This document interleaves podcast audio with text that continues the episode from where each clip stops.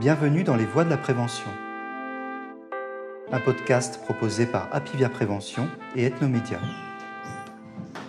Des prises de poids parfois catastrophiques. Le diabète apparaît de plus en plus jeune maintenant. Éviter les boissons, les sodas. Il y a l'alcool qui est une vraie plaie chez les jeunes. Diminuer les protéines animales, ça on le sait maintenant. Les algues sont pas chères et sont une source de protéines extraordinaire. Se maintenir en bonne forme, on mange en pleine conscience, on mange sans écran. Je suis pas forcément pessimiste parce qu'il y a des jeunes vraiment qui se réveillent.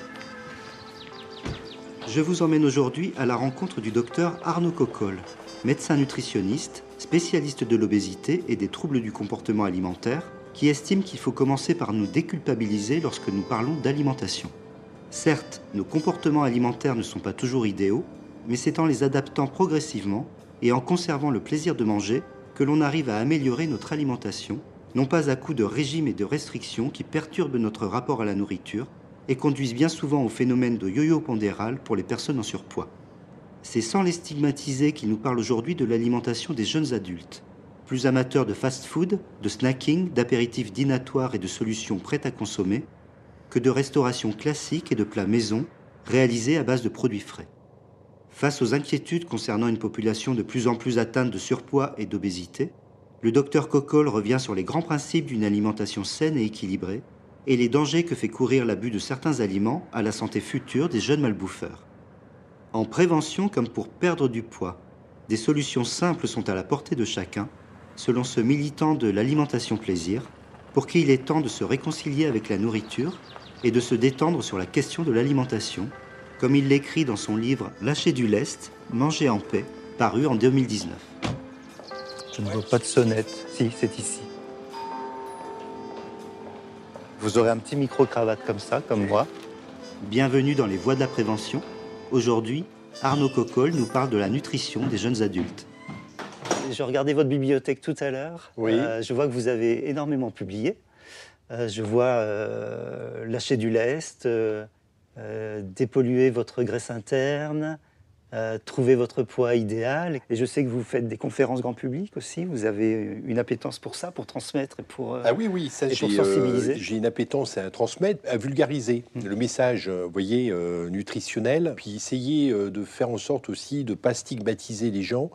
Et on est un peu dans un entre-deux entre le, le conseil et l'injonction culpabilisante. Oui, c'est- oui. C'est difficile à gérer, je pense. Ah oui, oui, euh, les gens qui sont dans une problématique euh, qui est double euh, quand ils viennent me voir, c'est-à-dire qu'ils veulent perdre du poids pour la plupart d'entre eux parce que c'est euh, je suis trop gros ou je suis trop grosse. Les femmes se posent des questions avant les hommes. Donc euh, nous les hommes, on fonctionne avec le trouillomètre. Tant que la prise de sang n'est pas au rouge vif, ou tant que le cardiologue n'a pas alerté sur euh, l'imminence euh, ou euh, le fait que l'AVC ou l'infarctus est arrivé, on réalise pas. Donc les hommes viennent un petit peu trop tardivement, tandis que les femmes se prennent souvent la tête alors qu'elles ne devraient pas forcément se la prendre. Donc les urgences du patient ne sont pas forcément les urgences du médecin. Le médecin, lui, il est plutôt dans le fait d'arrêter de prendre du poids, de stabiliser le poids et éventuellement traiter les comorbidités s'il y en a, et en dernier lieu de parler de perte de poids. Vous voyez Alors parlons de notre, de notre public euh, du, du jour. Euh, les jeunes, on va dire, de, de 16, 18 à 25 ans. Oui. Ces jeunes-là mangeraient mal, mangeraient de la fast-food, de la malbouffe. Euh, Est-ce que vous avez un état des lieux, un constat à faire déjà sur, sur cette population? Il y a des jeunes qui sont très impliqués et très euh, au fait des enjeux éthiques, euh, des enjeux euh, nutritionnels, des enjeux euh, médicaux, des enjeux planétaires, donc du bien-être animal, etc., qui s'interrogent fort justement sur le fait de vouloir mieux manger. J'en ai quelques-uns, de toute classe sociale d'ailleurs, parce que j'ai vu des jeunes se poser des questions judicieuses et pas forcément des classes CSP+, qu'on pourrait croire, euh, entre guillemets, plus éclairées, mais euh, parfois des jeunes qui n'ont pas forcément poursuivi d'études supérieures, mais qui se posent des questions tout à fait euh, justes. C'est pas la partie dominante que j'ai, malheureusement. Je vois des jeunes qui viennent et qui sont dans la malbouffe. Ces jeunes-là, ils arrivent avec des prises de poids parfois catastrophiques. hein. Le confinement a été une catastrophe, Oui. catastrophe complète. Il n'y avait aucune politique de prévention euh, sur les prises de poids, c'est-à-dire avec des conseils judicieux pour les gens qui étaient dans des interrogations et des angoisses euh, financières également, puisqu'il y a eu des angoisses, des angoisses sanitaires évidemment, mais des angoisses financières. Les jeunes qui perdaient leur job, euh, étudiants, ils se sont retrouvés en précarité avec un budget alimentaire évidemment qui était la variable d'ajustement. Donc on est en train de payer les pots cassés parce qu'on les récupère actuellement. d'un seul coup, ils réalisent qu'ils ont pris du poids énormément, mm. et ou parfois des entrées dans les maladies. Ça peut être le diabète. On sait que le diabète apparaît de plus en plus jeune maintenant, et parfois avec des pathologies malheureusement qui sont déjà installées. Quels sont les risques à court et à long terme? Bah, C'est les maladies sociétales qu'on est en train de fabriquer. Les maladies sociétales, c'est quoi? Le diabète dont je vous parlais, qui apparaît de plus en plus jeune. Donc avant, on disait c'est le diabète de vieux, mais le diabète de vieux n'a jamais existé. C'est qu'avant, il apparaissait plus tardivement, parce qu'on avait le temps de se dégrader plus tardivement. Mais là, maintenant, on se dégrade plus jeune. Donc le problème, c'est qu'on voit des diabètes même qui sont apparus à l'âge de 5 ans. Un enfant qui était obèse avec une euh, alimentation ultra transformée, donc euh, avec des sodas, etc. On voit arriver les maladies cardiovasculaires, évidemment, c'est-à-dire que la moitié de la population est hypertendue, sachant que la moitié des hypertendus ne savent pas qu'ils sont hypertendus. Vous arrivez avec des pathologies comme les souffrances d'articulation, etc. Donc des jeunes qui peuvent avoir des problèmes de mauvaise alimentation et qui prennent du poids, qui peuvent faire du sport à côté également, mais qui vont se blesser, avec des séquelles éventuellement qui vont traîner toute leur vie. Ça peut être l'apnée du sommeil. L'apnée du sommeil qui est une pathologie qui explose. On a découvert parfois des apnées du sommeil chez des jeunes qui étaient à 50 apnées alors qu'ils avaient 18 ans. Chez les filles, ça peut faire des problèmes ovariens, c'est-à-dire de fécondité. Donc elles peuvent avoir des problèmes de stérilité. Il peut y avoir des problèmes euh, d'endométriose qui peuvent se mettre en place également sur des terrains comme ça. Mm-hmm. Donc euh, il y a beaucoup de pathologies euh, qui sont générées par ces problèmes de malbouffe. Et c'est, je répète, c'est des maladies sociétales la plupart du temps. Mm-hmm. L'obésité n'existe pas dans la nature, hein, c'est ça qui est intéressant. Sauf des maladies endocriniennes rarissimes mais on parle quand même de prédisposition génétique au, surpoids. Il faut avoir un facteur génétique et, ces facteurs aggravants. C'est la rencontre. J'ai un ami, Patrick Tounian, il est prof de médecine, et à la question euh, est-ce que c'est génétique, est-ce que c'est environnemental Il répondait euh, classiquement c'est 100% génétique et 100% environnemental. Et moi, je donne la phrase de Coluche à mes patients c'est tous les hommes naissent libres et égaux, mais pour certains, ça sera plus dur. Quand vous êtes dans une famille où il y a un parent qui est obèse, vous avez 40% de risque de l'être. Si les deux parents sont obèses, c'est 80%. C'est pas juste vous naissez par césarienne, vous avez plus de risques de devenir obèse. Vous avez pris plein d'antibiotiques pendant euh, gamin, c'est responsable également de perturbation du microbiote intestinal et ça peut être responsable d'obésité. Vous n'avez pas été allaité, paf, plus d'obèse. Vous naissez dans une grande ville polluée, ben, vous avez plus de risques d'être euh, obèse. Pourquoi? Parce que les polluants vont être stockés dans les cellules adipeuses euh, pour éviter d'intoxiquer des organes fondamentaux comme le cerveau et l'appareil reproducteur. Donc en fait, le, tissu adipeux est un airbag. Oh, oh, oh, mais vous n'allez pas manger des choux farcis après des tripes Si. Mais non. Eh, si. Vous me donnerez de la crème fraîche avec mon chou farci. Bien entendu, monsieur. Oh là là, mais vous n'allez pas manger tout ça Si, vous allez voir. donnez-nous de calva. On va faire le trou normand, le calvadis sous les graisses, l'estomac creuse et il n'y a plus qu'à continuer. Ah bon Voilà, monsieur. Oui. Mais comment on boit ça? Du sec. Eh, eh, eh, doucement, on n'irait jamais jusqu'au bout. Hum. Il y a encore le lièvre et puis après il y a les profiteroles. Les profiteroles Ouais. Mmh, j'adore ça. Une bonne alimentation, mais que qu'on soit jeune adulte ou euh, plus âgé, euh, c'est une alimentation qui doit diversifier, une alimentation qui comporte classiquement en France trois repas par jour. Même si je suis pas arc-bouté sur les trois repas, il y a des gens qui mangent équilibré sur deux repas et d'autres qui mangent équilibré sur quatre repas. Mhm. La médiane, c'est trois repas. Après, c'est aller sur des fondamentaux, c'est-à-dire euh, éviter les boissons, les sodas, qui sont une vraie plaie il y a l'eau et il y a le reste. Du sucre. Ben oui, c'est du sucre, hein, que ce soit des jus de fruits, que ce soit. Euh, et encore, moi je préfère que quelqu'un prenne un jus de fruits qu'un soda. Parce que le soda, pour moi, c'est vraiment l'ultra transformation ultime. Mais bon, euh, le jus de fruits, on ne peut pas en boire non plus de façon illimitée.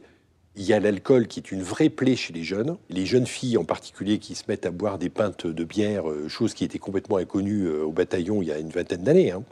Et on voit l'alcoolisation qui est vraiment rentrée dans les mœurs l'air de rien.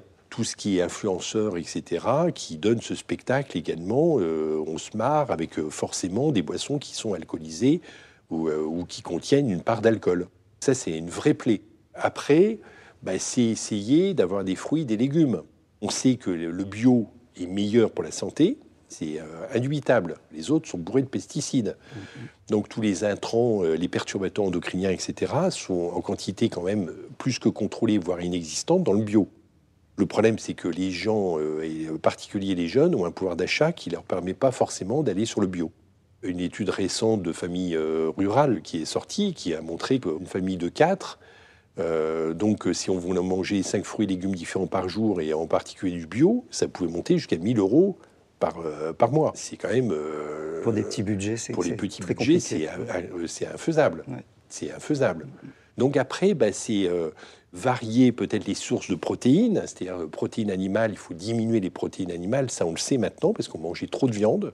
Donc faire prendre conscience aux jeunes, vous aimez la viande, mais peut-être justement garder ce plaisir de la viande, mais vous le réservez une fois dans la semaine peut-être.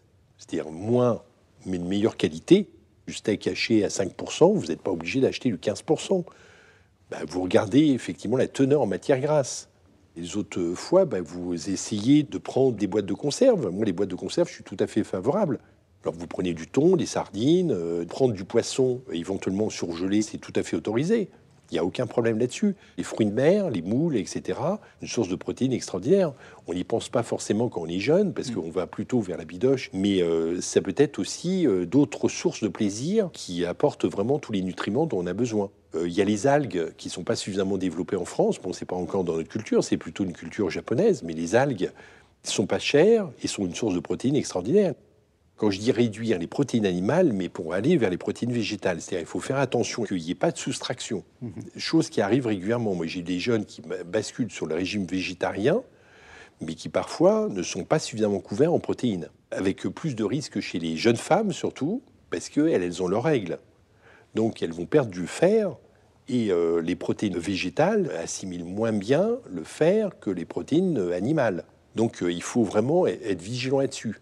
C'est pour ça que je pense qu'il faut être accompagné avec des prises de sang éventuellement aussi parfois, pour être certain de ne pas faire d'erreur. Mm. Parce que ces erreurs peuvent être pérennes et euh, entraîner des pathologies plus tard. Et euh, je reviens toujours aux populations féminines. On sait très bien l'impact qu'une mauvaise alimentation peut euh, avoir sur la première, deuxième, voire troisième génération. Absolument. Donc c'est ça, il faut le rappeler parce qu'on ne peut pas entamer une grossesse comme ça en ayant des troubles alimentaires ou en étant végétalienne sans risque pour l'enfant. Après, donc, c'est mettre dans l'assiette de l'alimentation dure. Notre alimentation est trop molle. Les hamburgers euh, des marques célèbres, c'est du pain de mie avec euh, du hamburger, c'est-à-dire la viande hachée. Ben, ça se mâche pas, ça s'avale. Mm. Le problème, il est là. C'est-à-dire qu'on a une alimentation qui, du coup, devient euh, pléthorique parce qu'elle est parasasiante. Donc, on en surconsomme. Donc, si on surconsomme, on surconsomme des calories.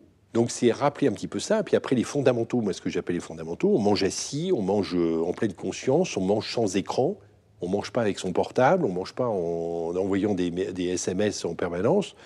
On se couche avant euh, minuit parce qu'après ça impacte les rythmes circadiens. On sait maintenant qu'il y a des liens avec le, la, prise de poids. Bonjour. Alors euh, pour moi, ce serait un menu Big Mac avec frites et Coca Light, s'il vous plaît. Et pour toi? La même chose, s'il vous plaît. La même chose avec ketchup mayo, s'il vous plaît.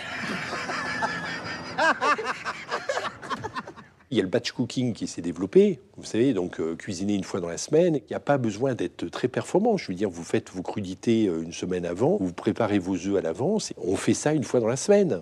Et après, on n'a pas le temps le soir en rentrant. Oui, mais au moins, on peut avoir euh, tout de suite une base alimentaire qui est disponible et qui vous coûte moins cher que de l'alimentation ultra transformée. Et le batch cooking est très intéressant. On peut donner des grandes règles. Évidemment, le programme national nutrition santé a une légitimité là-dessus. Donc rappeler qu'il faut manger des fruits et des légumes, qu'il faut prendre son temps, qu'il faut diversifier, qu'il faut éviter les graisses saturées, etc., qu'il faut euh, l'huile d'olive, l'huile de colza, l'huile de noix, manger plus de fruits oléagineux, etc., plus de légumineuses, etc. Ça, c'est des conseils qui sont bien pensés, il n'y a aucun problème là-dessus. Mais euh, ça ne parle pas forcément au patient. Il faut lui parler.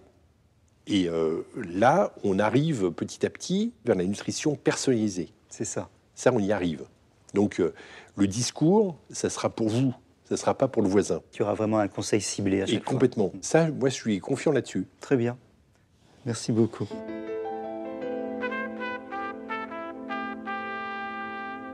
Merci de nous avoir accompagnés dans cet épisode des Voix de la Prévention.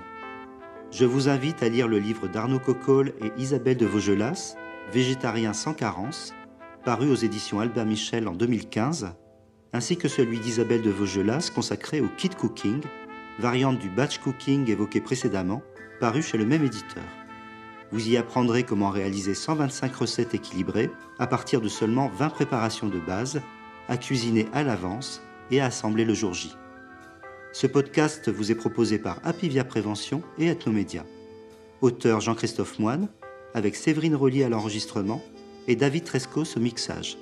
Vous aurez sans doute reconnu dans cet épisode les voix de Louis de Funès et de Jean Gabin, tirées d'un extrait du film Le Tatoué, réalisé par Denis de la Patelière, ainsi que celles de Max Boublil et Alain Chabat, issues d'un extrait du film Les Gamins, réalisé par Anthony Marciano. Continuez à vous informer sur le site apivia-prévention.fr. N'oubliez pas de vous abonner à notre podcast et de le partager. Et surtout, prenez soin de vous.